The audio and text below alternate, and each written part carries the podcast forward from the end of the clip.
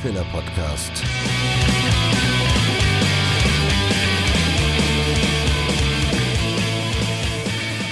Ihr hört den Hörfehler. Mein Name ist Nick Kassner und das hier ist die 30. Ausgabe. Ja, sie hat ein bisschen gedauert, hat ein paar Gründe. Zum einen bin ich umgezogen, sogar zweimal in der Zeit.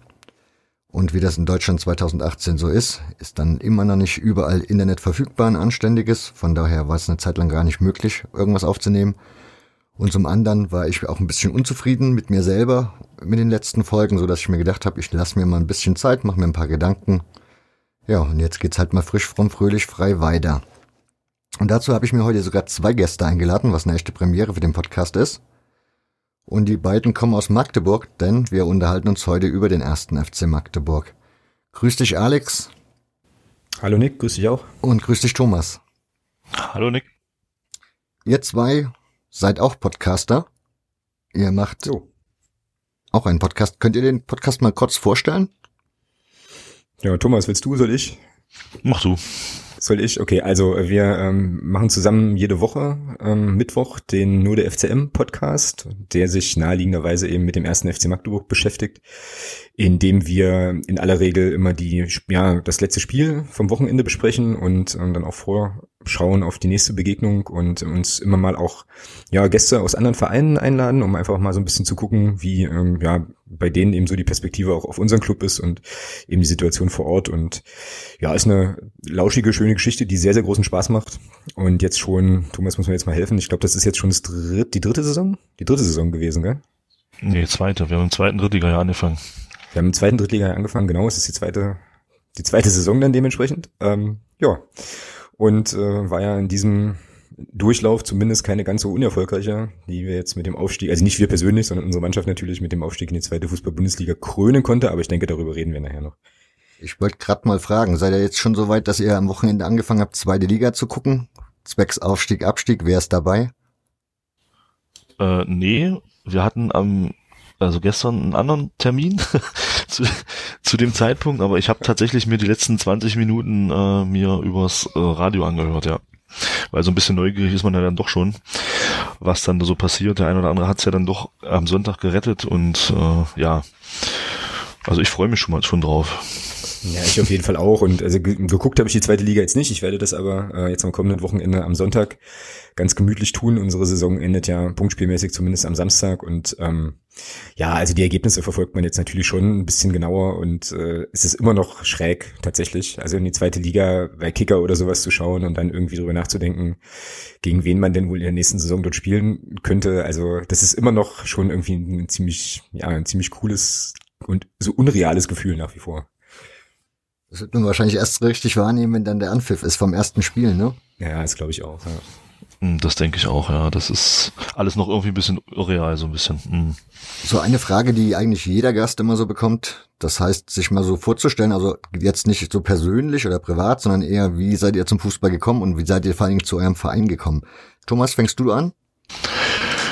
Ja, wie bin ich zum Fußball gekommen? Ich habe im zarten Alter von fünf tatsächlich angefangen, im Verein Fußball zu spielen ja, und seitdem irgendwo dabei geblieben. Also viele Jahre im Verein gespielt, ähm, mit kurzer Unterbrechung dann wieder und ich sag mal, vor zwei Jahren dann meine aktive Karriere sozusagen beendet, äh, was sicherlich auch mit dem FCM zu tun hatte, weil ich habe Familie und da ist es dann nicht so einfach zu sagen, ich gehe halt den Tag zum Spiel im FCM und nächsten Tag dann selber noch spielen.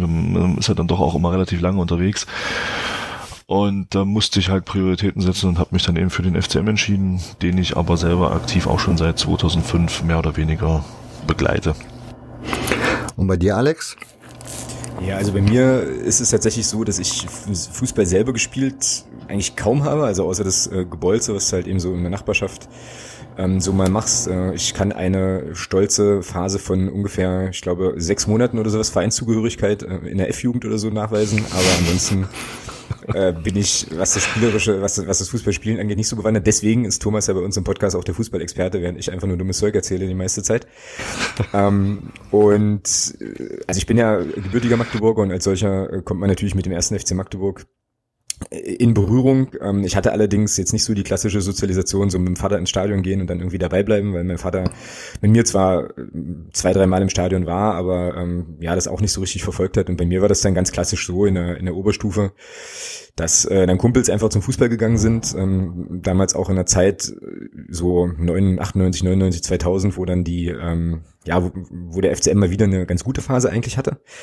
Ähm, und ja, dann gab es diese DFB-Pokalsaison 2000, 2001 meine ich, in der wir ähm, beim ersten Viertelfinale an Schalke 04 gescheitert sind, relativ sensationell damals die Bayern rausgeworfen haben, in der ersten Runde gleich den ersten FC Köln äh, rausgeworfen haben. Und das war sozusagen für mich, wenn ich jetzt so zurückblicke, eigentlich der Beginn meiner, meiner Fankarriere, da wurde dann auch der erste Schal gekauft und der einzige bisher.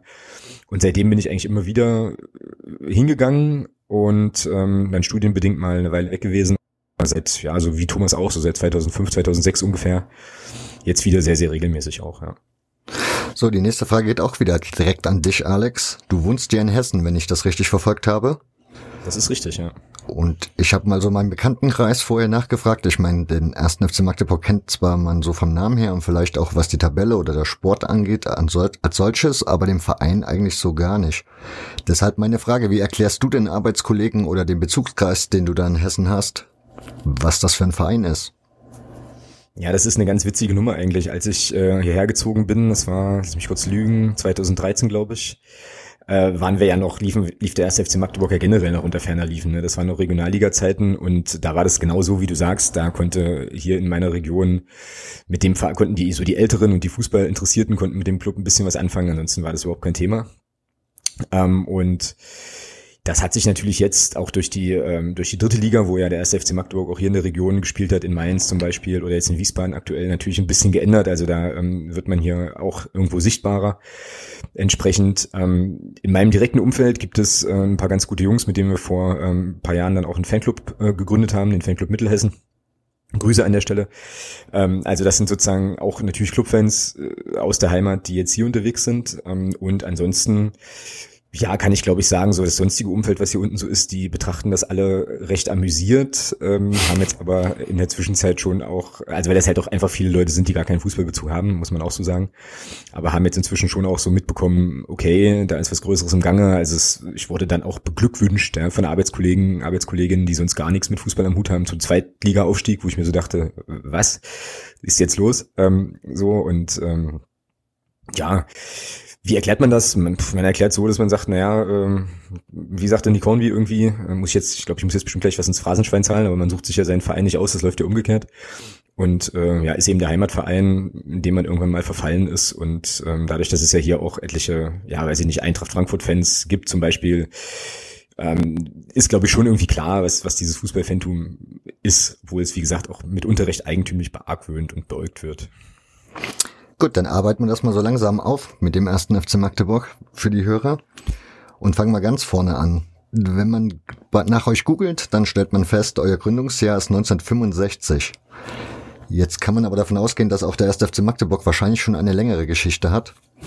Könnt ihr da vielleicht so ein bisschen erklären, wie es dazu gekommen ist? Denn ich meine, 65, 66 sind ja so die meisten DDR-Clubs laut Wikipedia gegründet worden was ja wohl daran liegt, dass auf Staatsgeheiß die Vereine dann irgendwie anders behandelt wurden. Von daher, vielleicht könnt ihr mal so ein bisschen erzählen, woher der erste FC Magdeburg eigentlich ursprünglich kommt. Thomas, leg los.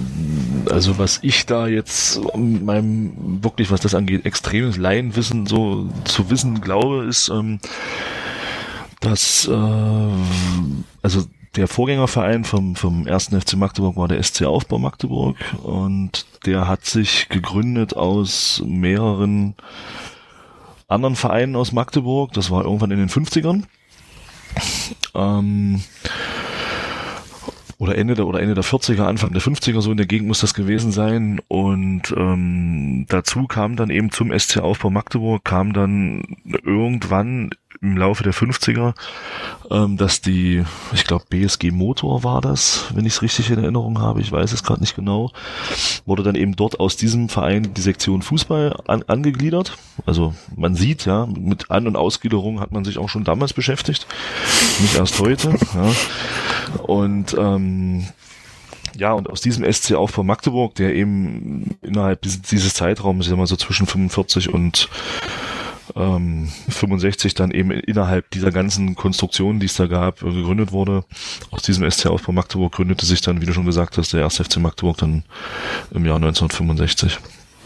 Ja, genau. Also es ähm, war ja auch so, wie der, wie du schon sagtest, Nick, dass es da äh, schon Bestrebungen gab, so 65, 66 äh, im DDR-Sport insgesamt so zentral gesteuert, dass man eben versucht hat, ähm, auch im Fußball ein bisschen was zu reißen. Das war so nach der Gründung der DDR zunächst ein bisschen anders, wenn ich das richtig weiß. Da hatte man dann quasi im Sport eher so auf Einzelsportarten gesetzt ähm, und hat dann aber, wie gesagt, so 6, 65, 66 rum beschlossen, man muss jetzt irgendwie so Schwerpunkt, äh, ja, Stützpunkte, Schwerpunktzentren überall im Land aufbauen und hat dann eben in den Bezirkshauptstädten und noch ein paar anderen ähm, sozusagen diese, diese Fußballclubs gegründet. Der erste FC Magdeburg war da der erste der gegründet worden ist und es ging dann aber relativ fix. Also ähm, wenn man sich jetzt so Vereine anschaut wie Dynamo Dresden oder Hansa Rostock oder äh, so, die äh, oder Rot-Weiß Erfurt, die feiern auch so Gründungsdaten ungefähr ähm, so wie wir, ein paar Wochen oder ein paar Monate später.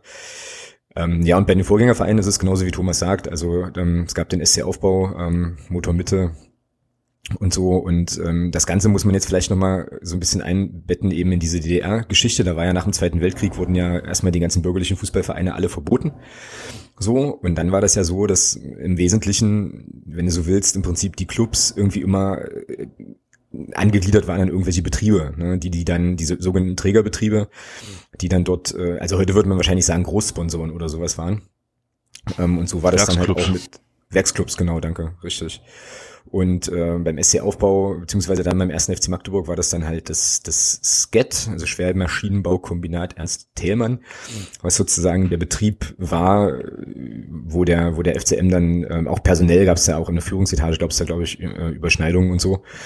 Ähm, und genau, und dann wurde dann eben der SFC Magdeburg gegründet im Dezember 1965 und es war dann eben zum Beispiel so, dass die Spieler alle irgendwo, also die meisten waren beim SCET angestellt, also bei diesem Schwermaschinenbaukombinat als, also offiziell so als Arbeiter, als Facharbeiter und haben aber eigentlich Vollzeit Fußball gespielt.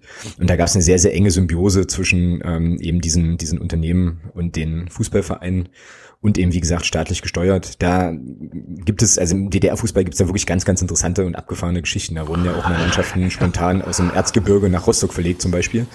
Ja. Weil man eben beschlossen, beschlossen hat, Rostock braucht da jetzt so einen Club und so. Also es ist eine relativ verworrene verworrene Geschichte. Ähm, aber ja, also der Fußballstandort Magdeburg, den gibt es schon deutlich länger als 1965. Und auch die Vorgängervereine haben ja äh, einige Erfolge auch gefeiert. Also den äh, nationalen Pokal, glaube ich, einmal gewonnen. Ähm, vielleicht sogar mehrfach, weiß ich jetzt gar nicht genau. Bevor es dann der erste FC Magdeburg wurde. Also Aufbau hat auf jeden Fall einen Pokalsieg, mindestens. Ja, und auch die ersten Europapokalspiele dann nach der, ähm, ja, also quasi zu DDR-Zeiten in Magdeburg äh, waren auch, glaube ich, noch unter der Flagge des SC-Aufbau. Ist das an sich, also gibt es so ein Bewusstsein für die Historie des Vereins oder ist das, beginnt das eigentlich so grundsätzlich bei jedem erst ab 65? Das ist eine spannende Frage. Also, das ist ja so das Datum, 65 ist eigentlich so die Zahl, die überall auftaucht. So, also ähm, es war ja auch im Übrigen jetzt im, am Wochenende im Stadion zu sehen mit einer Choreografie, wo dann eben so in 3D-Buchstaben seit 1965 da stand, ähm, also der erste FC Magdeburg, auch mit diesem Emblem, was ähm, sich ja seitdem nicht verändert hat und diesen Farben blau-weiß und so weiter, das ist wirklich, startet wirklich 65. Ähm, aber es gibt, wie gesagt, natürlich schon ein Bewusstsein dafür, dass äh, schon ein paar Jahre vorher auch in Magdeburg recht erfolgreich Fußball gespielt worden ist. Ja. Der erste FC Magdeburg ist ja ein recht erfolgreicher Verein gewesen zu DDR-Zeiten. Wenn ich es richtig zusammengezählt habe, dann sind es drei Meisterschaften, sieben Pokalsiege und halt der eine Europapokalsieg. Welche Wertigkeit haben die Erfolge heute noch für, für die Fans oder für den Verein als solchen? Mal vom Europapokal, den kriegt man ja immer mit und den kriegt man ja auch immer aufgetischt, aber jetzt gerade die drei Meisterschaften und die sieben Pokalsiege.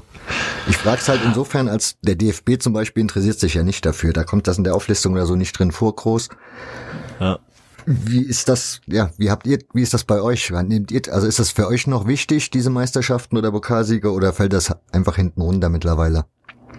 Naja, also ich würde es jetzt, ich würde jetzt nicht als unwichtig bezeichnen wollen, aber ich denke mal, da spreche ich auch ein Stück weit für Alex. Es ist natürlich so, dass das alles Erfolge waren, die ja weit vor unserer Zeit waren. Also zumindest der Europapokalsieg und auch die ersten Meisterschaften äh, oder auch alle Meisterschaften. Wir sind ja dann nach meinem Geburtsjahr nicht mehr Meister geworden. Ähm, das spielt für mich persönlich jetzt vom, vom, vom, vom Erleben und vom, und vom tatsächlich greifbar sein keine Rolle. Überhaupt keine. Natürlich ist es, wenn man sich mit der Historie des Vereins ein Stück weit beschäftigt, ist es natürlich schon so, dass man diese drei Meisterschaften und auch diese sieben Pokalsiege ein Stück weit ähm, auch, ja, dass man die schon auch, ich sag mal so ein bisschen, dass man da stolz drauf ist. Klar, vor allem, wenn man bedenkt, dass der erste FC Magdeburg in sieben Pokalfinals stand und alle sieben gewonnen hat. Also wir haben nie ein Pokalfinale verloren. Das ist ja schon was, was man, was man ein Stück, was man ja auch ein Stück weit ähm, vor sich herträgt. Aber es ist jetzt nicht so, dass das jetzt für mich persönlich die ganz große Rolle spielt, weil es eben einfach für mich nie greifbar war, ja. Ja, das geht mir eigentlich, geht mir eigentlich ähnlich. Äh, die drei Meisterschaften sind auch ganz interessant, äh, werden eigentlich auch immer so ein bisschen mitgenannt im Zuge eben dieses 74er Pokalerfolgs, weil das im Prinzip so eine goldene Generation war, die da ähm, neben dem Europapokal eben auch diese Meisterschaften entsprechend einfahren konnte. Und beim Pokal äh, ist es schon so, wie, wie Thomas sagt, das wird natürlich, also dieses, diese Nimbus der Pokalmannschaft wird natürlich immer rausgekramt, wenn wir zum Beispiel DFB-Pokal spielen. Ne? Und äh, da gibt es eine ganz berühmte, ich glaube, das war Fußballwoche, Titelseite oder sowas, wo dann ähm, mal irgendwann anno dazu mal wir wieder ein Pokal-Ding gezogen haben und dann irgendwie da stand, wer Pokal sagt, meint den ersten FC Magdeburg. Und das ist so ein, so ein ja, wie sagt man denn, geflügeltes, geflügelter Begriff, der jetzt immer mal wieder bemüht wird. Also beispielsweise jetzt am Wochenende hat unsere U19 den Landespokaltitel verteidigen äh, können und da kam dieser Spruch halt auch. Also an diesen Stellen bezieht man sich eben auf die Pokalhistorie schon, aber ähm, und auch bei so Kurios und so, auch klar, aber ja, ich glaube jetzt im Alltagsgeschäft ist es, ja, würde ich, bin ich bei Thomas. Es ist ähm, cool, weil es der Tradition gehört, aber jetzt äh, nicht mehr so unheimlich jeden Tag präsent oder so. Die Frage stammt daher, ich habe das vergessen, euch im Vorgespräch zu erwähnen oder euch das zu sagen. Die Hörer wissen das natürlich. Ich bin ja selber aus dem Osten ursprünglich und ich habe noch den FCM zu DDR-Zeiten gesehen. Für mich ist das halt eine absolute Pokalmannschaft eigentlich, der FCM. Das verbindet man irgendwie mit dem. Deshalb kam die Frage halt auf, was das noch für eine Wertigkeit für euch hat. Ich denke mal, was da vielleicht eine große Rolle spielt, ähm, die drei Meistertitel und auch der Europapokalsieg. Ich glaube, was, was man schon heute, oder was man, nee, das glaube ich nicht nur, das weiß ich, das hat man ja auch am, am Samstag wieder gesehen, was da eine große Rolle spielt, ist der Trainer damals. Ähm, Absolut, ja. Weil diese, diese großen Erfolge, die hatten wir ja damals unter dem Heinz Krügel. Und der Name spielt schon eine sehr große Rolle. Ähm, da wurde ja unter anderem auch der jetzige Trainer, den wir haben, der Jens Hertel, wurde ja mehr oder weniger zum, ja, das war ja so, so ein Ritterschlag, finde ich, am Samstag. Definitiv, und also, definitiv. also der Name spielt hier in Magdeburg schon eine große Rolle, weil er natürlich mit diesem ganz, mit diesem Riesenerfolg Europapokalsieg, aber eben auch mit diesen Meisterschaften in den 70ern sehr, sehr eng verknüpft ist. Was ich mich frage, oder warum ich die Frage so gestellt hatte, ihr habt in einem anderen Podcast mal gesprochen vom Magdeburger Größenwahn. Und ich vermute, der kommt ja auch irgendwo aufgrund dieser Erfolge her. Ja, also wo der der Ursprung ist, ist echt eine ganz, eine ganz spannende Frage. Ich habe dem auch mal irgendwie versucht nachzuspüren. Ähm, das ist ja, aber das, vielleicht charakterisiert das auch so ein bisschen den Club irgendwie ganz gut, ne? Weil man natürlich, weil das natürlich auch immer mit so einem kleinen Augenzwinkern bemüht wird, ne? Also ähm, es gibt ja, also wir sind ja die Größten der Welt, ne? wird ja auch entsprechend besungen ähm, und ist ja letzten Endes irgendwie auch Fakt. Aber ähm, es gab da auch, es, es gab da, ja, es gab da, gab da in der Vergangenheit eben auch ganz geile Aktionen, ne? wo man dann zum Beispiel in der vierten Liga hat dann so Ultraszene irgendwann mal die äh, ja, den Plan ausgerufen, irgendwann im europäischen Supercup-Finale zu stehen, weil man halt im ersten DFB, in der ersten DFB-Pokalrunde irgendwen schlägt und dann halt durchmarschiert und so weiter. Und ähm, wo das herkommt, weiß ich nicht so genau, aber ich nehme das immer wahr so als, ähm, ja, so ein bisschen ironisch, aber doch auch äh, selbstbewusst und so. Und das hat natürlich viel mit der Historie zu tun. Also, äh, wie gesagt, zu DDR-Zeiten war der erste FC Magdeburg einfach ein, ein wirklich, wirklich Name, ne, der auch viele, viele Leute entsprechend auch angezogen hat und äh, das transportiert man mit. Ähm, das wurde dann war dann nach der nach der Wende auch nicht immer ganz so einfach, weil uns das glaube ich an der einen oder anderen Stelle auch äh, ziemlich ausgebremst hat. Und wie gesagt, inzwischen ist es einfach so ein geflügeltes Wort und äh, wir haben da sehr sehr viel Spaß mit, das immer mal wieder zu verwenden. Also jetzt äh, redet ja der eine oder andere auch schon wieder vom Durchmarsch in die erste Liga und dann nächste, nächste übernächste Saison dann Champions League und so. Und das sind dann immer so die Sachen, die man unter diesem Magdeburger Größenwahn glaube ich fassen kann, wo aber irgendwie auch alle wissen, dass es das natürlich Quark ist. Ne? Aber irgendwie gehört das bei uns dazu. Das ist ein bisschen Folklore vielleicht, weiß nicht. Also was du vielleicht noch wissen solltest, Nick, ist, ähm, Alex ist einer von denen, die immer mal wieder davon reden, dass wir dann durchmarschieren und Champions League spielen. Ja, aus Spaß in Nase. Kommen wir mal zu den bisschen trostloseren Zeiten. Das ist ja vor allen Dingen die Wendezeit gewesen und die Nachwendezeit. Könnt ihr da ein bisschen was drüber erzählen, was da mit dem ersten, also warum dieser Absturz so tief war? Tja, das ist eine verdammt gute Frage. Also, das war ja, das ging ja los Saison 90, 91, wo dann die letzte DDR-Oberliga-Saison war, wo es ja dann darum ging, ähm, sich für die zweite Liga, für die zweite Bundesliga, beziehungsweise für die Bundesliga der BRD und dann eben Gesamtdeutsch zu qualifizieren. Und da sind wir in dem Jahr, hätten wir Achter werden müssen, um zumindest die Zweitliga-Qualifikation zu schaffen und sind Zehnter geworden. Ja, so, und dann ging, und dann ging diese Odyssee eben los, ja. Also, äh, es war dann, ich glaube, was war es dann, Regionalliga, war das damals schon, hieß das, glaube ich, damals auch schon. Und dann gab es den einen oder anderen Aufstieg in den 90ern. Und da gab es auch wieder Abstiege. Nee, Abstiege gab es nicht, aber es gab immer wieder irgendwelche Reformen, ähm, die uns immer wieder, weil wir zu blöd waren, uns dann nach diesen Reformen äh, eben oder innerhalb dieser Reform dann eben in der Liga nach oben zu platzieren. Das haben wir dann nie geschafft und sind dann immer wieder in den Ligen nach unten, in die Ligen nach unten gestolpert. Ich denke mal, so kann man ganz gut die 90er ähm, erklären, bis zum Ende der 90er, ja, und dann es dann irgendwann mal geschafft, ähm, in den Anfangs 2000ern wirklich auch mal wieder richtig gut zu, also richtig gut auf, natürlich auf relativ niedrigem Niveau, wenn es ums Thema Profifußball geht, ähm, sind wir dann aufgestiegen von, äh, von der Oberliga in die, in die in die Regionalliga damals, in die zweigeteilte Nord, nee, vierteile war es damals, glaube ich, noch. Ja, da mussten wir dann leider Gottes Insolvenz anmelden. Und das war diese Pokalsaison, die Alex angesprochen hatte, wo es da sehr, sehr gut lief. Das war die, das war die, Viert, die Viertligamannschaft damals, die dann eben da den einen oder anderen Bundesligisten aus dem Pokal rausgeschmissen hat. Ja, und dann kam eben diese Insolvenz und ich glaube, das war, das war so dann die schlimmste Zeit, was danach kam. Mhm. Die Jahre, diese vier Jahre, die waren wirklich so mit die schlimmsten oder mit, ja, mit die schlimmsten, weil wir haben dann nochmal ein bisschen später so krasse Sachen erlebt, aber das kann Alex dann gerne erzählen. Ja, ne, und also ich, naja, ich glaube, die, die richtig schlimmen Zeiten waren tatsächlich so Mitte der 90er, wo dann zum Teil, also ich habe irgendwann mal von irgendjemandem gehört, dass dann teilweise nur irgendwie 20, 30, Mann, ja. ja, ein paar 30 Zuschauer da waren. Ähm, und ich glaube, wenn ich jetzt so drüber nachdenke, ist vielleicht das der bitterernste Ursprung dieses heute mit einem Augenzwinkern immer wieder mal produzierte Magdeburger, Magdeburger Größenwahns so, weil die, also zumindest habe ich das als, als Kind und Jugendlicher, der damals aber noch nicht wirklich zum Fußball gegangen ist, sondern das immer nur so über Tischgespräche und Zeitungsartikel mitbekommen hat, immer so erlebt, dass der FCM im Prinzip ähm, lang oder dass, dass der Club als, als solcher, glaube ich, lange gebraucht hat, um zu akzeptieren, dass man eben jetzt tatsächlich nur noch ein Amateurverein ist. So, weil nach der Wende, wie Thomas das sagte, gab es eben diese Saison, wo wir uns unbedingt qualifizieren sollten. Dazu muss man aber wissen, dass wir in der Saison davor, also in der letzten Saison der DDR-Oberliga Dritter geworden sind, haben eine sehr, sehr gute Runde gespielt und ähm, dann war im Umfeld so die Meinung, klar, also diese Qualifikationssaison, nächste Saison, das machen wir locker. Ne? So, und das hat dann nicht funktioniert, aus unterschiedlichen Gründen, die jetzt wahrscheinlich äh, noch mal einen eigenen Podcast füllen würden.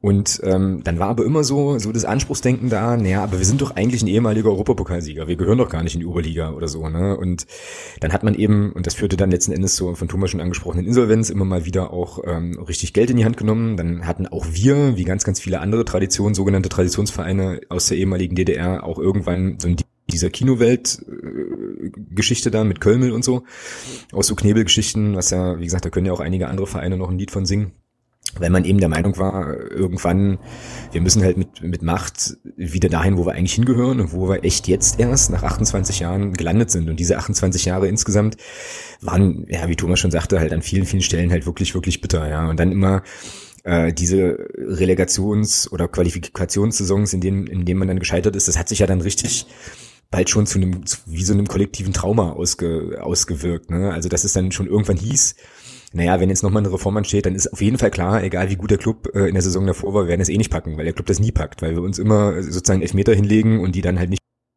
wahrsten Sinn des Wortes. Es gab nämlich mal ein Spiel, Thomas, korrigier mich dann, korrigier mich mal, wenn ich da die Saison falsch habe, aber ich glaube so 97 oder so.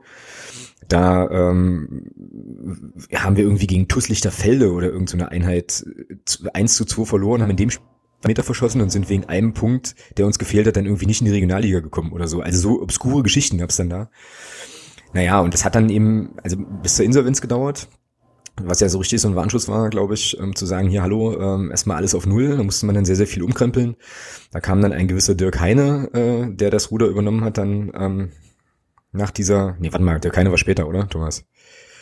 Nach dieser, Inso also, aber das war sozusagen im Zuge der Insolvenz. Der musste dann irgendwie noch eine Mannschaft wieder aufbauen, die dann irgendwann in die Regional stieg. Mhm, genau, genau. Dirk Heine genau. war dann. Trainer bis 2008.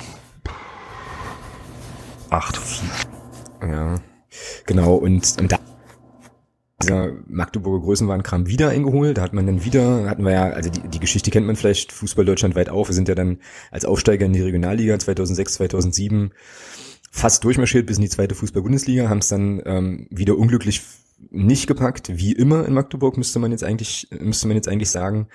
Man hat dann die Mannschaft nicht verstärkt und hatten wir hatten dann so zwischen 2008 und 2012 auch nochmal eine richtig schlimme saure Gurkenzeit, wo der Anspruch und Wirklichkeit eher nicht so zusammengepasst haben. Und das endete letzten Endes damit, dass wir 2012 in der Regionalliga Nord letzter wurden und uns diesmal die eine also irgendeine Regionalliga-Reform wieder gerettet hat, aber weil dadurch es in unserer Staffel keine Absteiger gab. Wenn es wenn das nicht passiert wäre, bin ich mir sicher, würden wir heute hier nicht äh, nicht sprechen, weil dann wäre es dem Verein glaube ich ganz ganz schlecht ergangen. So. Ihr habt gerade der keine erwähnt. Jetzt werden wahrscheinlich die wenigsten mit dem Namen etwas anfangen können. Der war euer Torhüter, war dann glaube ich auch mal Bundesliga-Torwart bei Borussia Mönchengladbach. Genau. Und berichtigt mich, wenn ich jetzt völlig falsch liege, der war auch Nationaltorwart der DDR, oder? Korrekt, ja. Ja. Okay. Ähm, nur für die Aufklärung für die Leute wegen dem Namen. So, was noch in diese Zeit reinfällt oder was ich, was ich als Erinnerung habe aus dieser Zeit, ist die Fanfreundschaft mit Eintracht Braunschweig. Mhm. Könnt ihr da erzählen, wie es dazu kam? Also ich meine, Braunschweig liegt ja gleich unmittelbar in der Nähe. Eher hätte man ja gedacht, dass da vielleicht so eher ne, Konkurrenz entsteht, als dass da eine Freundschaft bei rauskommt. Ja, bin ich nicht so, bin ich nicht so ganz sicher. Ich habe so eine schemenhafte Idee, aber ich weiß nicht, wie sieht's bei dir aus, Thomas? mit dem Thema? Ja, ich habe da auch mehr eine Idee. Also ich wüsste jetzt auch nicht, dass das, wie das jetzt dazu wirklich entstanden ist, alles. Ähm, ich, hätte, ich hätte da auch nur ein, eine grobe Idee, ähm, dass Magdeburg und Braunschweig ja Partnerstädte sind. Und ähm, ich glaube, der Joachim Streich ist damals nach der Wende auch Trainer in Braunschweig. Kann ich wirklich nicht sagen. Ähm, ja, das ist jetzt so mein, mein Gedankengut, was ich dazu habe. Ja, also ich habe mal, also genau, also Joachim Streich äh, oder Achim Streich, der äh, ja auch ein ganz bekannter äh, Name des DDR-Fußballs war, äh, aus Rostock stammt, dann in Magdeburg lange gespielt hat, äh, alle möglichen Torrekorde, glaube ich, hält in der DDR-Oberliga. Der war der Trainer in dieser besagten Saison, als wir quasi Dritter geworden sind und ist dann eben nach Braunschweig gegangen. Und was ich mal gehört habe, aber das ist jetzt auch tatsächlich gefährliches Halbwissen, so ähm, ist, dass es halt irgendwann als die, äh, ja, also nach dem Mauerfall, als man dann eben auch fahren konnte, gab es halt dann relativ schnell auch Spielbesuche von, von Clubfans eben in Braunschweig und äh, tatsächlich auch in Hannover in der Anfangszeit und so. Und so sind dann wohl einfach Kontakte entstanden, wie sich das denn eben ergibt, ne, wenn man da halt da irgendwie im Stadion ist und mit den Leuten ins Gespräch kommt. Und so entstand äh, eben diese diese Connection zu Eintracht Braunschweig, die äh, jetzt auf Ultras-Ebene, glaube ich, nicht gelebt wird oder nicht so eine große Rolle spielt, meine ich. Da gibt's ja eher einen anderen, eine andere Freundschaft noch. Aber eben, glaube ich, im, in der jetzt sagen, breiten Masse der Fanszene immer noch, äh, ja, man, man sich da auf jeden Fall freundschaftlich, freundschaftlich verbunden ist, würde ich so sagen. Ich also wollte immer auch wieder gegenseitige Spielbesuche und so. Ja. Ich wollte nämlich gerade nachfragen, so von Braunschweig kriegt man nicht mehr so viel mit. Das schien schon mal enger gewesen zu sein. Was habt ihr denn sonst noch so an freundschaftlichen Kontakten? Naja, wenig, also muss man ganz ehrlich sagen. Also ähm, auf der Ebene der, äh, der Ultras von Block U gibt es eine äh, Fanfreundschaft zu einem polnischen Verein, ähm, zu Hudnik Krakau. Mhm.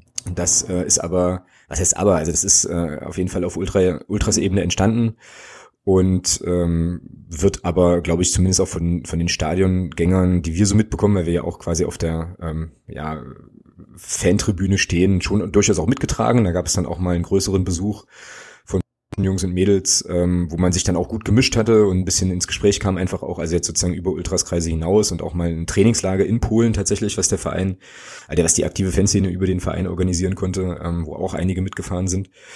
So, also das ist jetzt die einzige mir bekannte äh, tatsächliche, tatsächliche Freundschaft, die wir so mitkriegen, aber wir sind natürlich da auch ein bisschen in so einer Blase ne, ähm, drin. Ansonsten wüsste ich jetzt nicht, also wie gesagt, Braunschweig dann eben noch, ähm, aber das ist eher so die, ähm, ja, so die, die breitere Masse, aber es ist eher so lose und bezieht sich vielleicht eher auf, auf Einzelpersonen.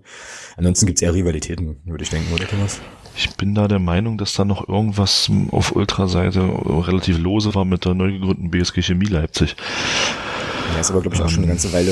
Ja, da sagt, da sagt Wikipedia dazu, das war wohl ein Jahr lang so eine Freundschaft und da das Magdeburg oder Chemie in Magdeburg wohl in der, bei der breiten Masse nicht so beliebt ist, wäre diese Freundschaft nochmal aufgekündigt worden.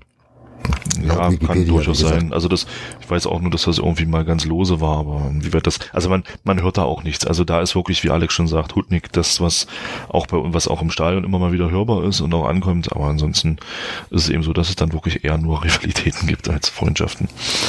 Rivalitäten. Ich nehme an, ich bin jetzt der Einzige in dem Kreis, der den HFC Chemie bei seinem Namen nennt. Wie kommt es denn zu dieser Rivalität, ja. Thomas?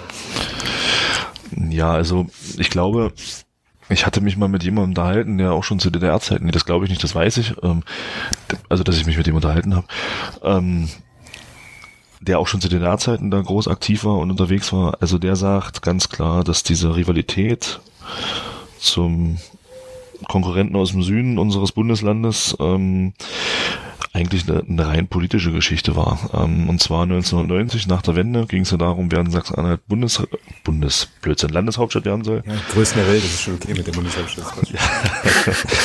und und, ähm, und so ist das eigentlich mehr oder weniger entstanden, weil diese Abstimmung damals relativ knapp an Magdeburg ging. Und so ist es eigentlich mehr durch die Politik entstanden. Und natürlich wurde das dann auch aufgrund der Nähe, machen wir uns nichts vor, Halle ist nicht weit, oh, jetzt habe ich gesagt, ist nicht weit weg und ähm, da kann man schon auch durchaus mal von einem, von einem Derby sprechen. Jetzt inzwischen ja nicht mehr, interessiert uns ja alle nicht mehr so richtig. Ähm, ich denke mal, so ist, also das ist so der Stand, den ich habe, so ist das eigentlich entstanden. Das war sportlich war das, waren so die Rivalitäten eher Dresden, Rostock auch schon zu DDR-Zeiten, aber Halle war wirklich mehr so eine Geschichte, ähm, dass das eben erst so in, der Nachwendezeit entstanden ist und dann teilweise aber auch wirklich sehr, ja, dass das schon auch ordentlich ausgeufert ist mit, ähm, ja, mit dem Negativpunkt 2016 dann. Ja. Genau.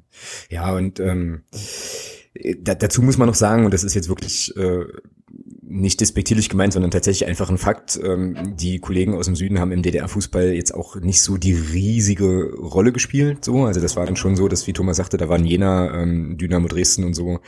Das waren dann schon die interessanteren Konkurrenten. Und ähm, ja, ich würde das auch so sehen, dass das halt eher eine, eine Städterivalität war, wobei ich mich auch daran erinnern kann, ähm, zumindest in meinem Elternhaus, dass man sich da auch zu DDR-Zeiten immer schon so ein bisschen, da gab es immer so ein bisschen Frotzeleien zwischen Halle und Magdeburg, waren halt auch beides, glaube ich, Bezirkshauptstädte. Aber da könnte ich jetzt auch Quatsch erzählen.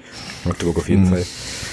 Und äh, das war dann immer schon auch aufgrund der geografischen Nähe. Und ja, wie gesagt, im Fußballkontext, ich bin da rein sozialisiert worden, muss ich dir auch ganz ehrlich sagen. Also als ich ähm, dann doch angefangen habe, mich ein bisschen stärker für den ersten FC Magdeburg zu äh, interessieren, ist das, war das bei mir so, wie das dann immer ist, wenn man sozusagen Fan wird. Das war dann erstmal gesetzt, die sind halt doof, ja, weil die halt doof sind. Und ähm, irgendwann, irgendwann später, ja, weiß ich nicht, gab es dann eben auch das ein oder andere Derby, was man dann halt, wo man halt mal dabei war und so, wo man dann auch diese, diese Atmosphäre dann gespürt hat und dann wurde das äh, schon eben auch zu einer, zu einer gewissen Rivalität. Ne? Und wie gesagt, seit dem, seit dem Tod von, vom Hannes 2016 ähm, ist es aber eigentlich zumindest in der aktiven Fanszene äh, gegessen, das Thema so. Ähm, und ja, jetzt sind wir in der zweiten Liga und orientieren uns eher wieder in Richtung Dynamo Dresden und so. Das sind dann schon auch die, die Duelle, wo es bei mir definitiv auch mehr kribbelt, ne? als ähm, jetzt bei unseren Freunden aus dem, lästigen Freunden aus dem Süden. Kommen wir mal zurück zum Verein oder besser gesagt erstmal zurück zur Stadt, weil wir wissen ja, oder der Hörer weiß ja in der Regel nicht, Magdeburg. Ich kann mir der Runde jetzt ehrlich gestanden auch nicht viel vorstellen. Ich war noch nicht wirklich in Magdeburg. Ich bin immer nur vorbeigefahren bisher. Von daher erzählt mir doch mal so ein bisschen, was ist das? Also wie groß ist die Stadt? Was macht die Stadt aus? Wofür steht die? Ähm, Alex? Eisiges Schweigen erstmal, aber ich glaube, es lag jetzt nur daran, dass wir uns mal eben virtuell angeguckt haben, äh, nicht, nicht, dass wir, nicht, dass wir so sprachlos sind. Ähm, ja, also Magdeburg hat, äh, Thomas muss mich korrigieren, äh, ich bin ja aktuell nicht vor Ort, so 235.000 Einwohner. Ja, so ungefähr. Zwischen 235 und 240.000 müssten es sein, ja. Genau, und liegt ziemlich genau zwischen Hannover und Berlin. Deswegen ist das mit dem Vorbeifahren auf der A2 äh, irgendwie auch erklärbar.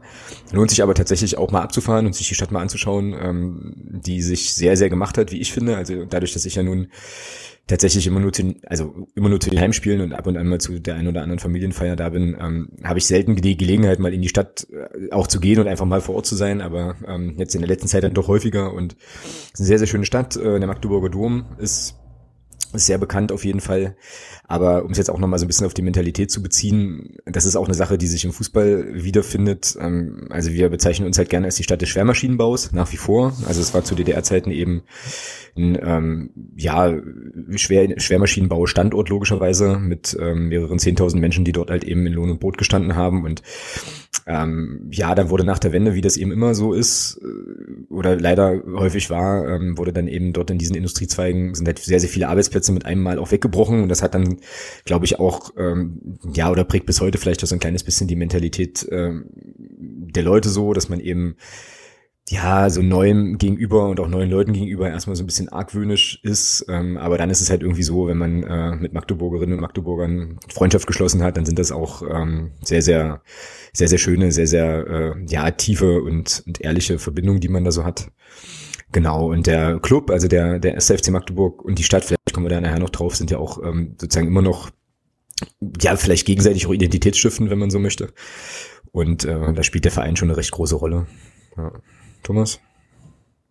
Ja, kann ich, kann ich so ähnlich sehen. Ich muss dazu sagen, ich bin selber erst seit 2008 wirklich Magdeburger und habe vorher hier so ein bisschen im, im Speckgürtel von Magdeburg gelebt. Also von daher bin ich da jetzt, was die Stadt Magdeburg an sich, was, was so Geschichte angeht, auch nicht so bewandert, muss ich sagen. Ähm, aber das, was Alex gerade gesagt hat, das trage ich mit. Gott sei Dank. ähm, Magdeburg ist ja nicht nur im Fußball groß, sondern ist ja auch im Handball relativ etabliert. Oder nicht nur ein bisschen, also schon ziemlich deutlich. Hat ja mit dem mhm. SC Magdeburg einen großen Handballverein. Sowas gibt's ja in Eisenach auch. Und dort hat man, oder dort ist es passiert, dass man sich von der Stadt her scheinbar dafür entschieden hat, lieber den Handballverein zu unterstützen, statt die Fußballer, die mal als kleine Randnotiz in der DDR auch in der zweiten Liga gespielt haben, also auch nicht ganz so unerfolgreich waren. Trotzdem gab es am Ende den Ausschlag für den Handball. Das, wie ist das bei euch gelaufen? Gab es da auch von der Stadt her irgendwie eine Unterstützung für den einen oder für den anderen oder Alex? Ja, also Magdeburg äh, präsentiert sich gern auch mal als Sportstadt so und ähm, ich glaube, also was jetzt sozusagen Publikum zum Beispiel betrifft oder so, da ähm, sind es einfach unterschiedliche Menschen, die dort angesprochen werden von von beiden Sportarten und äh, der SCM war nach der, also der Hand, die Handballer waren nach der Wende definitiv das erfolgreichere Team, muss man ganz klar so sagen, haben große Erfolge gefeiert, haben auch eine sehr sehr lange Tradition, ähm, haben was denn? Klar. Ja, ja, natürlich. Ich habe ja. gemacht. Alles gut. So. Äh, haben äh, auch eine, eine schöne neue Halle dann ähm, irgendwann bekommen, die jetzt auch nicht mehr ganz so neu ist, auch schon ein paar Tage auf dem Buckel hat. Ähm, aber mein Eindruck war jetzt eigentlich nie so, dass es da irgendwie Ressourcen oder Konkurrenzkämpfe gab, sondern man hatte im Prinzip sein, sein Publikum und äh, seine, seine Szene und das ist eigentlich eine ganz gute Koexistenz gewesen. Es mag sein, dass es dann ähm, mal irgendwann, also als es dann zum Beispiel um die Frage ging, ob man groß investieren soll für ein neues Fußballstadion und so weiter, dass es da vielleicht Diskussionen gab, aber so richtig an krasse ähm, Geschichten kann ich mich da eigentlich nicht erinnern. Also die, äh, es gibt ja friedliche Koexistenz trifft eigentlich auch ganz gut. Man ist ja auch so auf einem mehr oder weniger auf einem Fleck. Also wenn man zum Stadion läuft oder vor dem Stadion steht, dann sieht man auch die Handballhalle. Also das ist auch geografisch relativ nah beieinander und äh, passt aus meiner Sicht eigentlich ganz gut. Ähm, aber weiß nicht, Thomas, ob du da mehr mehr weißt. Ja, ne, viel mehr auch nicht, aber im Prinzip ist es ja so, dass der, der Handballclub war ja lange, lange Zeit auch ähm, wirklich so, dass es eben so ein bisschen das Aushängeschild, das sportliche Aushängeschild von Magdeburg war, aber was jetzt das, dieses, dieses breite Publikum angeht, ja, der SCM ist ja nicht nur, ist ja nicht nur Handball, der SCM ist ja auch viel Breitensport, ja, Ruderer, Kanuten, ähm, solche Geschichten. Also da sind wir ja auch nicht, nicht so unerfolgreich gewesen, was das angeht. Also nicht wir, sondern die Sportler an sich, die eben hier in Magdeburg waren. Ich denke mal, ist auch jedem Begriff, Antje Buschulte zum Beispiel, ähm, ist auch hier in Magdeburg äh, gewesen, hat hier trainiert und ist für Magdeburg gestartet. Und also da ist hier schon sehr, sehr viel, was das angeht, was das Thema Sport angeht. Und das Schöne ist, dass das hier in Magdeburg funktioniert.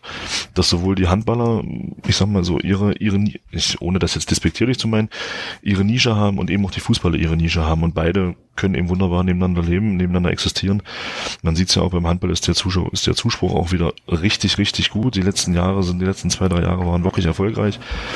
Pokalsieg letztes Jahr und äh, solche Geschichten. Und da ist, die haben auch, die Jungs haben auch einen Schnitt von, glaube ich, 6000 Zuschauern knapp in der, in, in der Bürderlandhalle. Und das kann sich schon sehen. Also mich persönlich freut es sehr, dass eben der Handball hier auch in Magdeburg ähm, jetzt wieder so erfolgreich ist. Und ich hoffe, dass wir da liegentechnisch irgendwann mit dem Fußball auch ähm, aufschließen können zum, zu den Handballern. Hehres Ziel. Ähm, kommen wir mal zu den Stadien, weil da sind wir dann auch nochmal beim Herrn Heinrich Germer Stadion. Das ist das erste Stadion gewesen, was ihr scheinbar hattet oder wo ihr gespielt habt. Gibt's das Stadion noch? Das gibt's noch, ja. ja. Da wird, da wird jetzt auch das Landespokalfinale stattfinden, Pfingstmontag, glaube ich, gegen den, äh, gegen Lok Stendal, auch ein großes Traditionsduell. Aber dieses Stadion gibt es noch, ja. Ist auch eine coole, ein cooler Ground, wie man so schön sagt, eigentlich. Ja, die habt ihr ja in eurer aktiven Zeit auch noch erlebt. Während des Umbaus habt ihr ja auch nochmal da gespielt, ne? Genau, ja, genau, genau. genau. Ja. Und ist schon, schon einigermaßen irre. Also, äh, wenn man dort ist, das ist ein Stadion, das ist mitten im Wohngebiet und äh, jetzt auch in keinem so super guten Zustand, auch relativ klein. Also nagel mich jetzt nicht fest, aber ich meine, ich weiß nicht, so 3000 passen da vielleicht rein oder fünf oder so vier. inzwischen. Vier Städter genau dürfen vier ins Stadion. Mhm. genau, genau die Mitte. Und wenn du da drin bist ne, und dir dann so vorstellst, da gab es Europapok Europapokalspiele, glaube ich sogar. Mhm. Ähm, und so, das ist heute überhaupt gar nicht mehr vorstellbar, überhaupt nicht, ja. Aber äh, das ist ein, also ich bin, muss dazu sagen, ich bin ja auch so ein kleiner Stadion-Nostalgiker. Ich mag das ja sehr, so alte Stadien, die noch so ein bisschen atmen, so, weißt du, wo du die die äh, Geschichte einfach irgendwie überall spüren kannst und so. Und das ist dort definitiv gegeben. Es ist halt eine beschissene Akustik ähm, für die für die Stadionsprecher dort. Es ist zugig, es ist furchtbar, aber ich finde es schön dort. Also ich mag das. Dann habt ihr im Ernst-Grube-Stadion gespielt. Das gibt's ja mittlerweile nicht mehr. Habt ihr da noch irgendwelche Erinnerungen dran? Also könnt ihr so ein bisschen erzählen, wie es da aussah, das Stadion? Ähm, Thomas? ja, wie, also irgendjemand hat mir mal gesagt, das war halt so ein, so ein so typischer Sozialistenbau. Ja, also ähm, Laufbahn, in der Mitte eine Rasenfläche und dann Tribünen, die halt äh, in alle Richtungen weggehen, äh, rund, so eine Art, also Schüssel und dann eine Tribüne, die ein bisschen überdacht ist. Ja, also das ist so, ich glaube, das war so Standardbau ähm, zu DDR-Zeiten, genau. ähm, wenn man sich so ein paar Stadien anguckt. Genau, und das Marathontor, genau. Ähm, ansonsten, wie ich vorhin schon gesagt habe, meine Erinnerungen auch ans, ans Ernst-Grube-Stadion sind eher gering, weil ich eben so selber mit dem FCM erst, also ab 2005 so wirklich sozialisiert wurde. Äh, von daher kann da Alex, denke ich mal, mehr zu sagen als ich.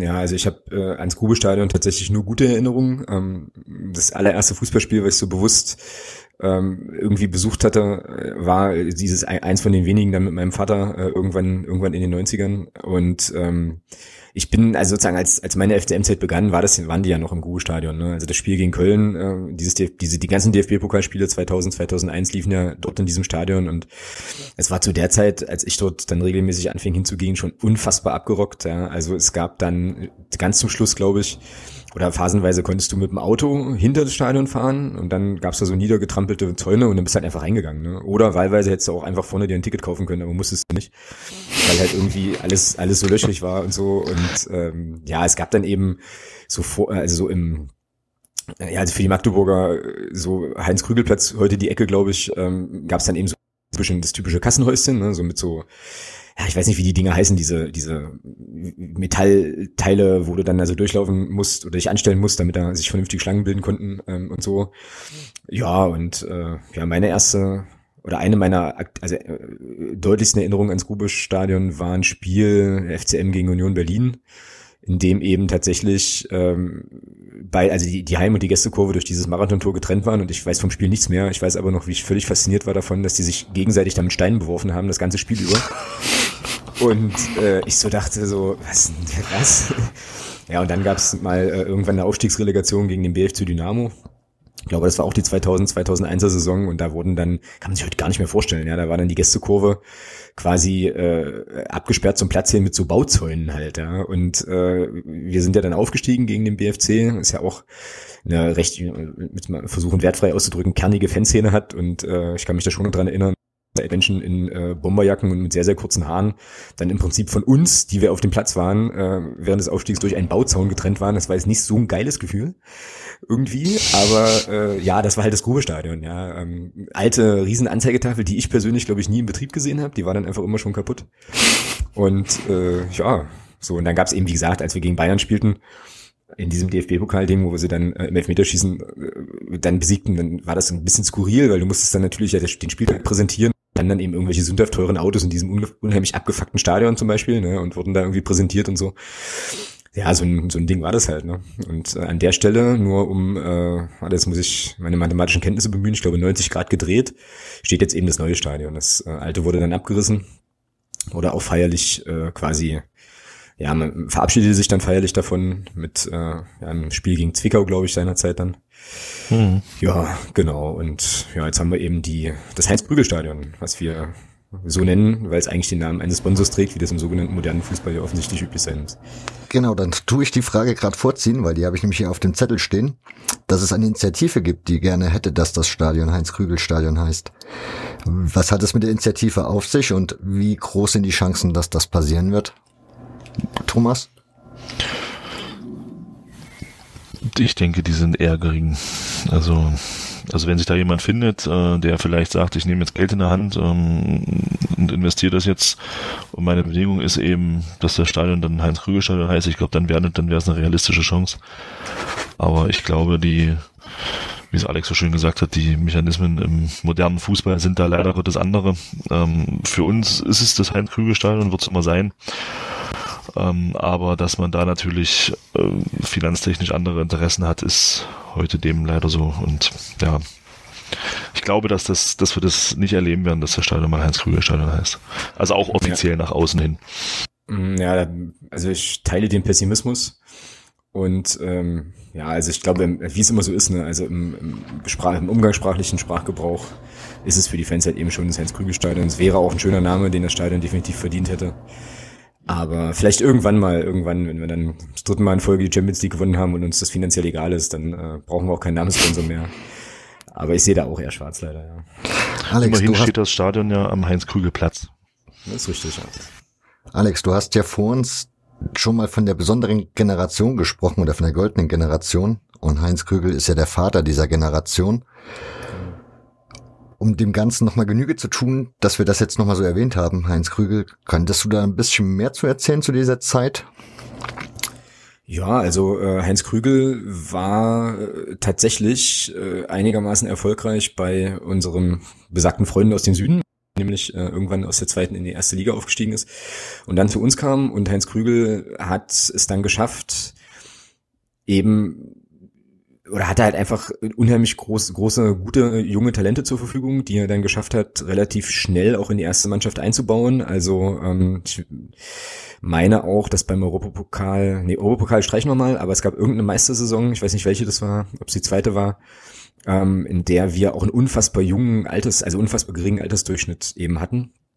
Und der war, also wie gesagt, ich habe ihn auch persönlich leider dann nicht mehr kennengelernt, ähm, aber äh, er war schon von allem, was man so hört, einfach auch eine, eine, ein sehr integrer Mensch, eine Vaterfigur, eben auch für die jungen Spieler, absolute Autoritätsperson und auch jemand, der ähm, auch was das ganze Thema Trainingslehre, Trainingssteuerung und so weiter anbetrifft, schon auch ein paar äh, gute Ideen hatte und irgendwie auch, ja, in, mitunter auch mal entgegen der Vorgaben der ähm, sozusagen der, der Sportpolitik auch hat trainieren lassen. Es gibt von ihm einen ganz äh, bekannten Ausspruch, der so in die Richtung geht, ähm, naja, wenn ich äh, so hätte trainieren lassen, wie die äh, Obrigkeit das von uns erwartet hätte, dann hätten wir den Pokal, also den Europapokal nicht geholt. Ähm, ich das jetzt nicht ganz, nicht ganz verhaue. Und wie gesagt, er hatte eben ähm, das große Glück, dass er mit äh, so Leuten wie, wie Martin Hoffmann und äh, Paul Seguin und ja, noch ganz vielen anderen, Axel Tüll, also ein paar Leute, also viele Leute, die mir jetzt nicht einfallen, eben ein unfassbares Talent hatte ähm, oder Talent zur Verfügung hatte. Das waren Spieler, die aus der Region kamen, die dann eben an diesem Stützpunkt oder an diesem äh, Fußballstandort Magdeburg zusammengezogen wurden und halt einfach auch sofort funktioniert haben. Ja, also vielleicht war da auch ein bisschen Glück dabei und so. Und dann hattest du natürlich eben einen Kern, der sich aus der Jugend schon kannte, dort auch erfolgreich war und der dann eben ähm, direkt in die erste Mannschaft geworfen wurde und da dann äh, ja große große Erfolge hatte. Und dann gab es irgendwann mal ein Europapokalspiel gegen den FC Bayern München, was gespielt werden sollte und da war es wohl so, also erzählt man sich heute, ähm, dass wohl die, äh, ja, die Staatssicherheit oder so die Kabine der Münchner verwandt hatte und ähm, quasi Heinz Krügel gesagt hat, hier ähm, äh, äh, kannst du eine Halbzeit die Ansprache abhören oder, oder so oder mithören und wir sagen dir dann, wie du aufstellen musst, dass du in, dass, dass wir in der zweiten Halbzeit gewinnen. Das, das hat er verweigert, hat er gesagt, das macht er nicht, das findet er unfair, das geht nicht. Also Stichwort Sportsmann und so weiter. Und ähm, das war dann letzten Endes wohl der Grund, warum man ihn dann auch relativ schnell abgesägt hat, noch in den 70er Jahren. Und er wurde dann vom, das muss man sich vorstellen, ja, er wurde dann also vom Meistertrainer, vom Europapokaltrainer, vom unglaublichen Förderer ähm, vieler, vieler Talente, die dann auch in der Nationalmannschaft sehr erfolgreich waren, zum Platzwart bei vorhin schon besagter BSG Motor Mitte, also oder Objektleiter oder wie auch immer. Und äh, hatte ein Berufsverbot, durfte dann eben nicht mehr als Trainer arbeiten in diesem Sinne und wurde auch tatsächlich erst relativ spät, ich meine auch erst irgendwann Mitte der 90er oder so, ähm, dann vom DFB rehabilitiert war dann aber, also war aber im Prinzip schon auch immer so ein bisschen im kollektiven Gedächtnis und hat dann auch nach der auch das eine oder andere, äh, ja, den einen oder anderen Posten, glaube ich, auch gehabt beim FCM, war auch dann noch regelmäßig da, solange es seine Gesundheit eben erlaubte. Und der ist sozusagen so die zentrale Vater-ähnliche Figur, die eben auch mit den ganz, ganz, ganz großen Zeiten verknüpft war und richtig, richtig gut im Sinne von Meisterschaften und so weiter wurde es dann nach seiner, äh, ja, nach seiner Amtszeit ja tatsächlich auch nicht mehr. Es gab dann noch zwei, drei Pokalsiege, nagelt mich da jetzt nicht fest, aber äh, und immer so Top 3, Top 4 Platzierungen, aber für ganz oben hat es eben nicht gereicht. Und das ist sozusagen, glaube ich, auch nochmal die, also ein Grund, warum, warum es diesen Nimbus eben gibt, ne? weil diese Erfolge eben einfach mit ihm verknüpft sind und dementsprechend muss man dem Jens Hertel, unserem jetzigen Trainer, ähm, also das ist schon, wie Thomas das vorhin sagt, das war schon ein Ritterschlag, als es jetzt im Stadion beim letzten Heimspiel in der dritten Liga ein Spruchband gab, so in die Richtung Heinz Krügel, mach dir keine Sorgen, wir haben jetzt jemanden auf dem Trainerstuhl, der dich also der sozusagen, ja, den wir mit dir in einem Atemzug nennen können, so in die Richtung. Ich kriege das jetzt nicht mehr genau zusammen. Und das ist schon, das, das ist schon eine gewaltige Aussage. Ja. Hand aufs Herz, hättet ihr das Jens Hertel zugetraut nach der vergangenen Saison, die ja auch schon relativ erfolgreich war, aber dann ja doch unglücklich endete, dass er es nochmal schafft, so eine Saison hinzulegen mit der Mannschaft? Deutliches Ja. Okay. Thomas? Ja, ja, weil eben auch das, ähm, weil eben auch das, das, äh, ich sag mal, das, was dahinter steht, ja, also nicht nur nicht nur der Trainer Jens Hertel, sondern auch ähm, die Funktionsträger, die dahinter stehen, ob das ein Mario Keinig ist oder auch ein Mike Franz, weil die ja in den letzten Jahren auch hervorragende Arbeit gemacht haben. Und ähm, das war, wäre in meinen Augen, glaube ich, eine logische Konsequenz gewesen, dass wir mit dem Trainer irgendwann nochmal aufsteigen, ja. 100 Prozent. Wenn du die Namen schon gerade nennst, Thomas, ich habe, also meine Überlegung war, hat der Anfang des Glücks, was jetzt Magdeburg hat, oder diesen Erfolg, hat das was zu tun mit dem Neubau des Stadions? Hat es da angefangen oder hat es eigentlich erst, echt erst mit diesen Personen angefangen? Definitiv mit den Personen. Also definitiv, also ich denke mal, diese Erfolge, die wir jetzt haben, die sind ganz, ganz eng verknüpft mit dem Namen Mario Keinig. Mhm. Ähm, auf, auf sportlicher Ebene, also und dann aber auch, muss man auch sagen, das kommt mir persönlich immer viel zu kurz, auch der Aufsichtsrat, der 2010 damals äh, dann ins Amt gewählt wurde, die haben im Hintergrund finanziell den Verein absolut gesund gestoßen, das muss man einfach so sagen. Man muss sich vorstellen, wir haben in der vierten und in der dritten Liga den Verein entschuldet und letztes Jahr in der dritten Liga Eigenkapital gebaut. Das schaffen nicht mal Bundesligisten. Und ähm, das ist schon, da, darum muss man sagen, klar, Mario Kalnick, ja, definitiv, 2012, der hat der hat sportlich an den richtigen Schrauben gedreht. Ähm, und was man dann eben sagen muss, auch in den Gremien, die, die super Arbeit gemacht haben und den Verein eben auch wieder auf wirtschaftlich auf sehr, sehr gesunde Beine gestellt haben. Und wenn man beim Jahr 2012 ist, muss man eben auch ganz klar sagen, das hat natürlich auch dann was mit dem Trainer zu tun gehabt, den man damals geholt hat. Ähm, erst Petersen, der damals kam, als der Mario Kalnick dann hier das Ruder übernommen hat, sportlich.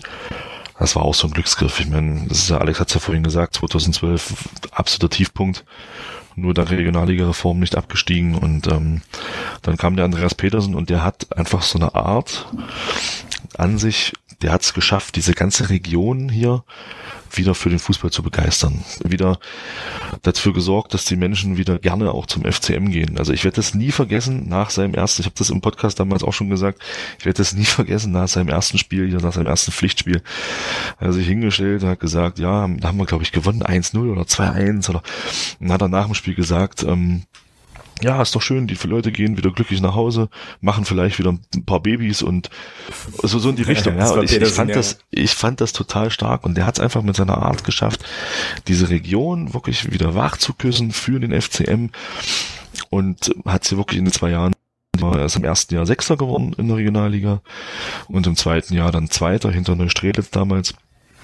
Ja, und dann kam eben Jens Hertel und äh, von daher war ich ein bisschen weit ausgeholt, aber von daher bin ich schon der Meinung, dass man Mario Keinig schon auch in einem Atemzug mit Jens Hertel und mit allem, was da jetzt so gelaufen ist, nennen muss, wenn man ja, die Zeit ab ja. 2012 nimmt.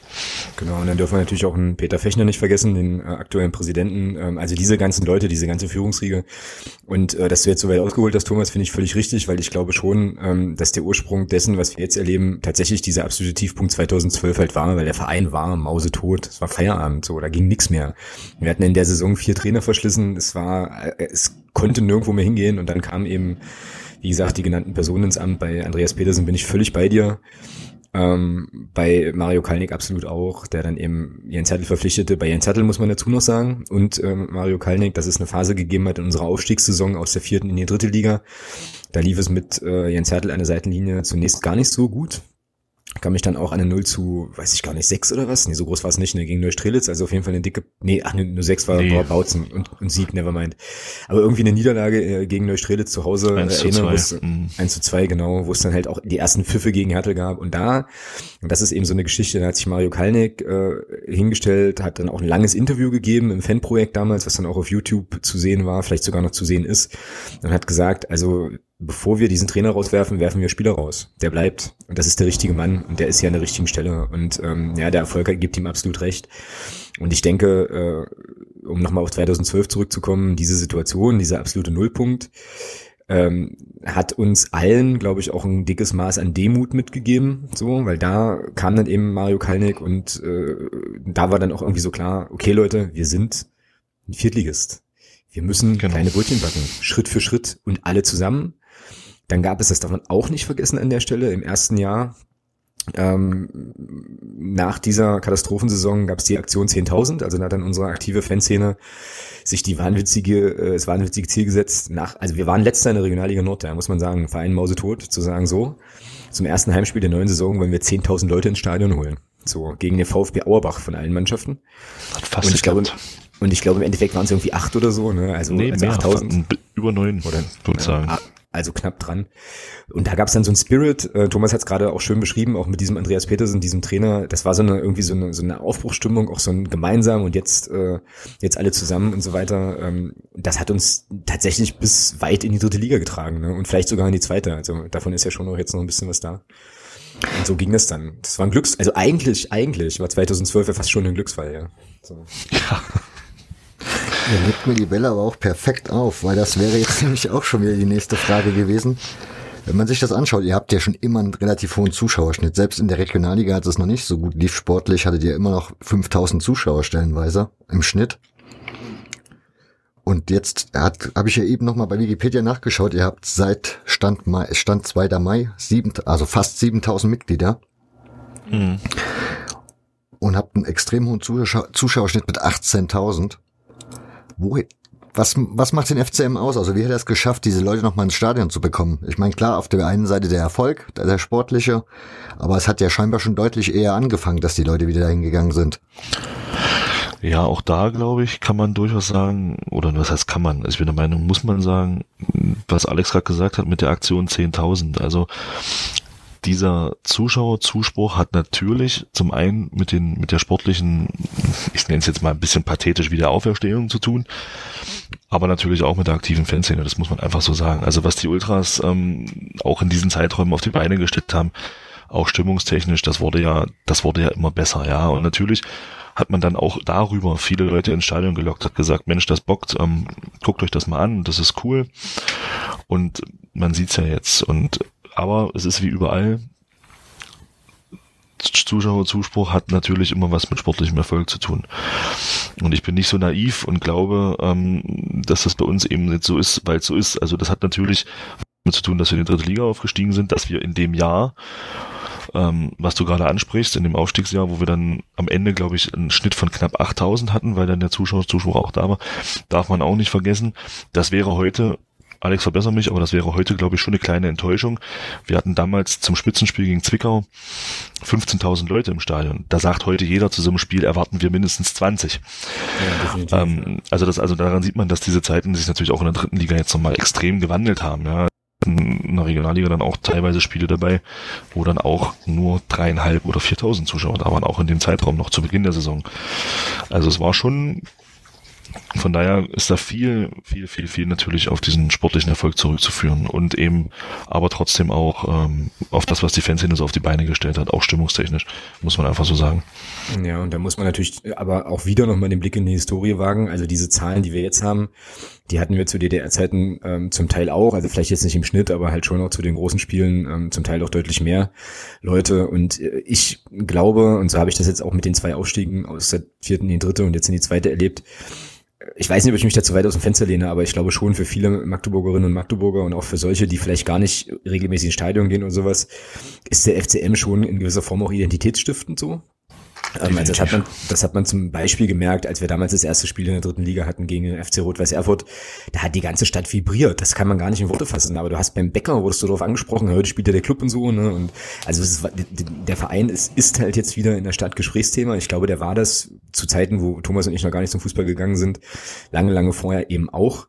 Ähm, die Spieler waren irgendwie präsent in der Stadt und so. Und das war halt, also es gab da irgendwie schon eine enge Symbiose und ich glaube, einige der Leute, natürlich nicht alle, aber einige der Leute, die jetzt wieder hingehen, ähm, waren vielleicht früher schon mal da, waren weg und kommen jetzt, sind jetzt einfach wieder zurückgekommen. So. Also ähm, das ist jetzt nicht so, also wenn man das jetzt mal so ein bisschen aus der Vogelperspektive über einen ganz, ganz langen Zeitraum betrachtet, ist das jetzt nicht so, dass es plötzlich die Massen da waren, sondern die gab es schon mal, die waren lange weg und die sind jetzt einfach wieder da, ne? weil, wie gesagt, Stadt und Verein identitätsmäßig da sehr, sehr, sehr, sehr eng beieinander sind. So, so würde ich mir das erklären. Plus alles das, was Thomas sagt. Ja. Und was natürlich da noch auffällt, also das fällt mir persönlich, weil ich, weil ich ja auch jetzt in Magdeburg lebe, ähm, ist natürlich schön zu sehen. Vor vier, fünf Jahren war es noch so, da hast du hier die Kinder in Bayern und Dortmund-Trikots rumlaufen sehen. Das hat dermaßen abgenommen. Jetzt laufen die Kinder hier tatsächlich in FCM-T-Shirts und in FCM-Trikots rum. Und das ist natürlich, finde ich persönlich, eine, eine sehr, sehr schöne Sache, weil das sind ja diejenigen, die die dann morgen und übermorgen ins Stadion gehen. Und von daher ist natürlich schön, dass das jetzt auch in der Stadt so angekommen ist, dass eben jetzt auch die Kiddies äh, nicht mehr mit komischen Bayern-Trikots rumlaufen, sondern eben mit den Trikots ihres Vereins, der hier in der Stadt spielt, ja. Und das ist auch eine schöne Entwicklung. Ja, aber das scheint sich bei euch ja eh auf allen Ebenen durchzuziehen, denn euer Sponsoring besteht ja auch scheinbar hauptsächlich daraus, dass man halt viele kleine hat, statt irgendwie den einen oder die zwei großen. Hm, genau. Ja, das liegt so ein bisschen auch natürlich an der Region. Ne? Also ähm, zum einen ist fußballmäßig ja um uns drumherum halt auch noch der eine oder andere Standort, wo eben auch Sponsoren sind und viel Geld reingeben. Und dann, ja, ist halt eben, sind jetzt die riesengroßen Brecherfirmen jetzt auch nicht bei uns vor der Haustür und stehen irgendwie Schlange. Also ich glaube, das ist im Prinzip eine Notwendigkeit, ähm, die, die es gegeben hat, die sich jetzt aber eben auch so entwickelt hat, dass der Verein da auch auf ein gesundes und sehr, sehr breites Sponsorennetzwerk zurückgreifen kann. Ist jetzt vielleicht auch nicht unbedingt das Schlechteste, weil wir dann eben jetzt nicht von einem großen abhängig sind und bei dem am Tropf hängen, wenn es bei dem irgendwie mal schief geht. Ja. So. Ja, apropos schiefgehen. Ihr habt die erste Männermannschaft ja ausgegliedert. Wobei ihr, der Hauptanteilseigner ist ja immer noch zu 100 Prozent der Verein. Nichtsdestotrotz hat es mich gewundert, weil ich habe davon wenig mitbekommen, im Gegensatz bei anderen Vereinen, da ist ja mal da ein riesen Tovabo. Wie ist das bei euch gelaufen? Dass das so ruhig, so ruhig gelaufen ist. Oh, naja, hat eine kleine ja. Vorgeschichte. Ist aber, ist aber interessant, dass du das so sagst. Halt. Also, die ja, genau. Ist, cool. ja, das, hat, das zeigt aber eben auch, dass wir eben lange, Gott, leider Gottes lange eben nicht auf diesem Niveau geschwommen sind, wie wir es jetzt dann vielleicht bald schwimmen. Ähm, ja, das hat eine Vorgeschichte. Das Problem ist, ähm, der Verein wollte 2015 erstmalig ausgliedern mehr oder weniger Ad-Hoc-Aktion. Ja, so nach dem Motto, im, im Oktober ist äh, Mitgliederversammlung, ähm, da gliedern wir aus. So, und war natürlich dann die Stimmung so, äh, Moment. Ähm, dann fielen dann auch noch so Worte von Mario Kalnick, so in die Richtung, das ist alternativlos. So, und damit hat man natürlich eins erreicht, man hat die Kontrastimmung in der Stadt Magdeburg ähm, unter den Fans massiv angehoben und hat dann begriffen, dass es so keinen Sinn macht. Ähm, man hat dann diesen Beschluss, den man fassen wollte, auf der Mitgliederversammlung 2015 hat man dann revidiert, also man hat diese, diesen Tagesordnungspunkt komplett gestrichen und hat das Ganze dann nochmal neu angefangen. Ist dann in Diskussionsrunden gegangen, ich glaube, Alex, verbessere mich, zwei oder drei waren's. Die man bereitgestellt hat. Man hat dann ähm, eine E-Mail eine E-Mail-Adresse eingerichtet, an die die Mitglieder ihre Fragen stellen konnten. Und was ganz, ganz wichtig war, man hat sich zusammen mit aktiver Fanszene, mit Fanrat etc. an einen Tisch gesetzt und hat ein Modell erarbeitet. Und das war dann, denke ich mal, der Grund, warum es dann im zweiten Step wesentlich ruhiger zuging in der ganzen Vorbereitung. Man hat miteinander geredet, nicht übereinander stattfinden lassen, sowohl auf Vereins- als auch auf Ultraseite, die da aus ihrem Verständnis heraus eine Gegenposition dann eingenommen haben. Ähm, und dann kam es eben im Alex Februar 2017 ja. ähm, zu dieser Abstimmung und wie du schon sagst, es war dann schon, also dieser ganze, dieser ganze Prozess dann dahin von dieser ersten misslungenen, von diesem ersten misslungenen Versuch war sehr, sehr ruhig, das stimmt, weil man aber eben miteinander geredet hat und nicht übereinander. Wie sieht das Modell aus, was man da erarbeitet hat? Thomas, weil du das gerade angesprochen hattest. Also das Modell ist so, es ist eine GmbH. Ähm, und der Verein ist, wie du schon gesagt hast, ist hundertprozentiger Eigner dieser GmbH. Äh, ja, und wenn es jetzt den, den Versuch geben sollte, eines Investors hier reinzugehen, muss dieser Investor erst an einer 75% Mehrheit auf, auf, dem, auf einer Mitgliederversammlung vorbei. Das heißt, der Verein kann jetzt nicht, oder der, ja, also die GmbH kann jetzt nicht sagen, wir holen uns jetzt hier einen Investor rein und dann macht er, was er will, sondern dieser Investor muss erst an einer Mitgliederversammlung des, des Vereins vorbei, wo dann auch 75 Prozent der Vereinsmitglieder zustimmen müssen. Was eine relativ hohe Hürde ist. Genau, was finde ich auf dem Papier auch eine relativ hohe Hürde ist, ja. Okay, ihr zwei, dann bin ich eigentlich mit meinen Fragen soweit durch. Fällt euch noch was ein? Habe ich irgendwas vergessen? Oder haben wir irgendwas vergessen? Hm, jetzt auf den, auf den ersten Blick nicht. Ich meine, wir können natürlich stundenlang über den FCM sprechen. Ne? Also, das ist, natürlich, das ist natürlich auch klar. Tun das ja Regelmäßigkeit auch. Aber ja, nee, ich hätte jetzt eigentlich erstmal, erstmal nichts weiter, oder? Thomas? Nee, außer dir zu danken, dass du uns eingeladen hast zu deinem Podcast und ja, dass wir über den FCM sprechen konnten. Ich freue mich. Die, die, die Freude liegt ganz auf meiner Seite. Ja, gut, dann würde ich sagen, mache ich jetzt den Deckel hier drauf. Bedanke mich bei euch beiden nochmal. Danke euch fürs Zuhören. Und wenn es euch gefallen hat, wie gesagt, empfehlt es weiter. Und das war's dann eigentlich auch schon. Macht's gut. Tschüssi. Tschüss. Tschüss.